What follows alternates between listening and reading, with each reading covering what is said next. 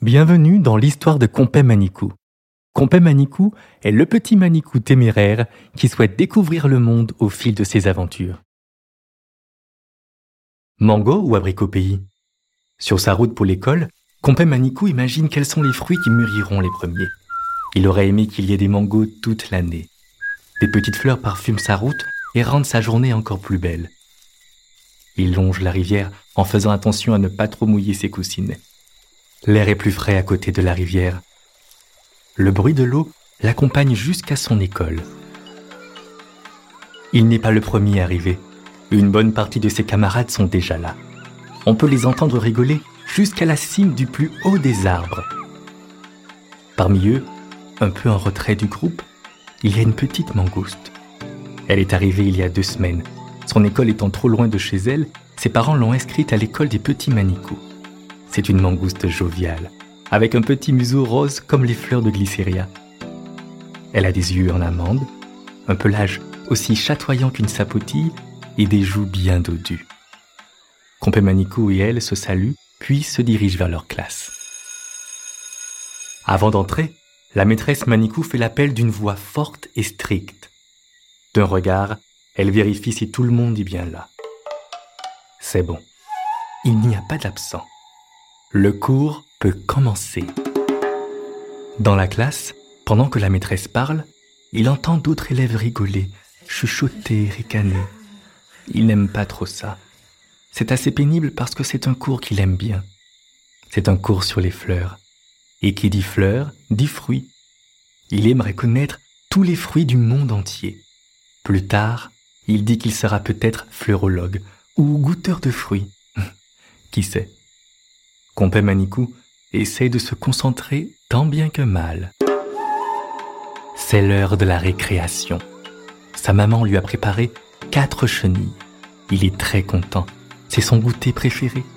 Celles-ci sont bien grosses et bien juteuses. Elles ont dû manger un buisson à elles toutes seules. Au moment où il s'apprête à déguster son goûter, une petite voix retentit pour lui demander s'il veut bien partager.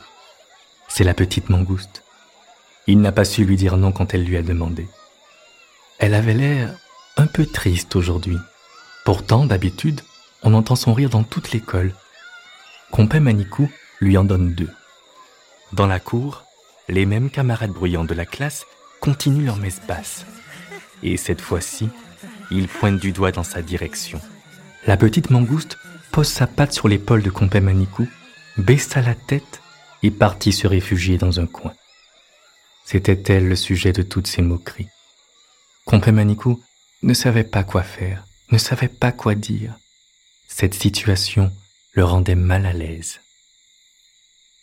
Il y pensa toute la journée, toute la soirée, et le lendemain, c'est encore avec ce souvenir en tête qu'il alla à l'école.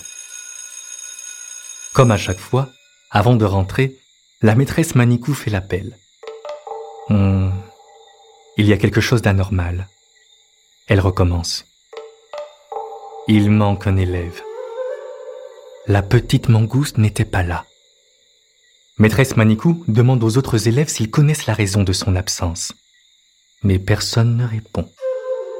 Personne ne sait. Ici, la règle est simple.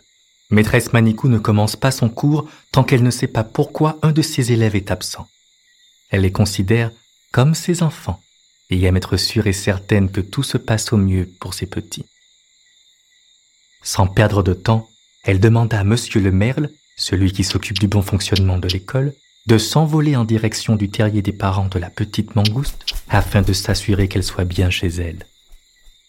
Aussitôt dit, aussitôt fait. Heureusement qu'elle n'habite pas loin de l'école. En un battement d'aile, Monsieur le Merle était déjà de retour. Mais la nouvelle n'était pas celle que maîtresse Manicot attendait. Les parents de la petite mangouste l'ont vue partir à l'école. Les choses se compliquent. Si elle n'est ni à l'école, ni chez elle, où peut-elle être? Compé Manicou refuse de rester les pattes croisées sans rien faire. Il propose donc à la maîtresse qu'ensemble, toute la classe parte à sa recherche. Il avait raison. Plusieurs museaux valent mieux qu'un. Surtout que celui de la maîtresse est un peu fatigué. La maîtresse accepte.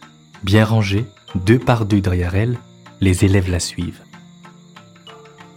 Il ne faut pas sous-estimer le flair de Compé Manikou. Il pourrait repérer un maracuja à des kilomètres. Le museau en l'air, il active son talent de détective. Il commence leur recherche vers le grand mahogany. Rien. Ensuite, du côté des grosses roches. Toujours rien. Il continue du côté de la rivière. Le petit museau de Compé Manikou frétille. Il reconnaît cette odeur. Il tend ses oreilles pointues vers la gauche, ajuste vers la droite. Oui, elle est là, recroquevillée sur elle-même. Elle pleure, seule sur un rocher au bord de la rivière. Maîtresse Manikou s'empresse de la consoler. La petite mangouste n'en pouvait plus de toutes ces moqueries. Elle ne voulait plus retourner à l'école. Le harcèlement qu'elle subissait la rendait triste. Tous les jours, les autres élèves la pointaient du doigt. Elle ne pouvait plus faire un pas sans recevoir un commentaire méchant. Elle aurait dû en parler à la maîtresse ou à ses parents, mais elle était si triste qu'elle n'arrivait plus à rien. En la voyant dans cet état, ses camarades de classe comprirent à quel point leur comportement pouvait être dangereux. Sans même que la maîtresse ne le demande, ils se dirigèrent vers la petite mangouste et lui présentèrent leurs excuses. Compé Manikou savait déjà comment lui redonner le sourire. Bien emballé dans une feuille de bois d'Inde, il sortit son goûter de son sac et lui donna deux grosses chenilles.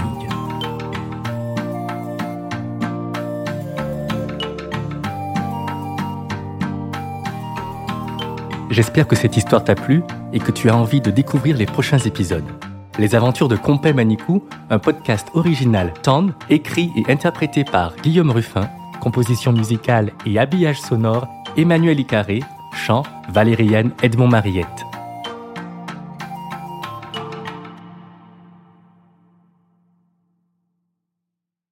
Saïdia, c'est Gérald, le fondateur de Tom. Tu aimes nos podcasts, tu ne peux plus t'en passer. Je sais, moi aussi. Nous avons mis en place l'abonnement participatif et j'y crois énormément. C'est toi qui décides du montant de ton abonnement. Cela peut être 50 centimes, 1 euro, 5 euros ou plus. Le montant est libre. Pour ce faire, c'est très simple. Il suffit de cliquer dans la description des épisodes sur le lien Libère API. À très vite. Merci de ton soutien et bonne écoute.